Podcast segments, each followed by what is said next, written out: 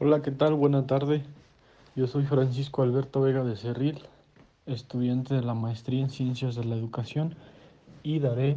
mi punto de vista sobre la pregunta en el aula de clase. Si bien es cierto, el conocimiento se transmite del profesor al alumno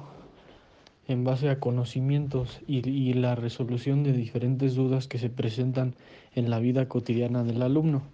El profesor, en ese sentido, tiene que estar preparado totalmente de forma teórica y saber perfectamente la denominación del tema, así como la interacción a la hora de transmitir su, su conocimiento con el alumno. Si bien es cierto esta parte de las preguntas en clase,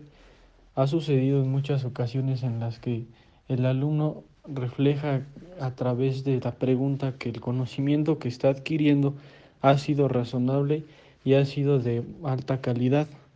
así como otras también ha sido algunas preguntas en las que el alumno se le nota bastante distraído y no está captando la idea principal de la pregunta. En la experiencia de la docencia es importante las preguntas que se realizan dentro del salón de clase ya que se ve reflejado en totalmente el conocimiento que están adquiriendo y lo mejor aún la idea principal que uno está tratando de transmitir al alumnado. Si tú como docente no manejas bien el tema o tienes ciertas dudas en, con referente a tu clase, con que no vayas preparado y te salgan en alguna pregunta, no la vas a poder contestar. Y al alumno, lejos de ayudarlo,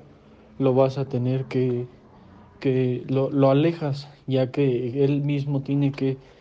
quedarse con su duda y, e investigarlo por su propia cuenta, o bien dejarlo así y no interesarse más en el tema, que la mayoría de veces pasa, y más en el alumnado de aquí de nuestro país.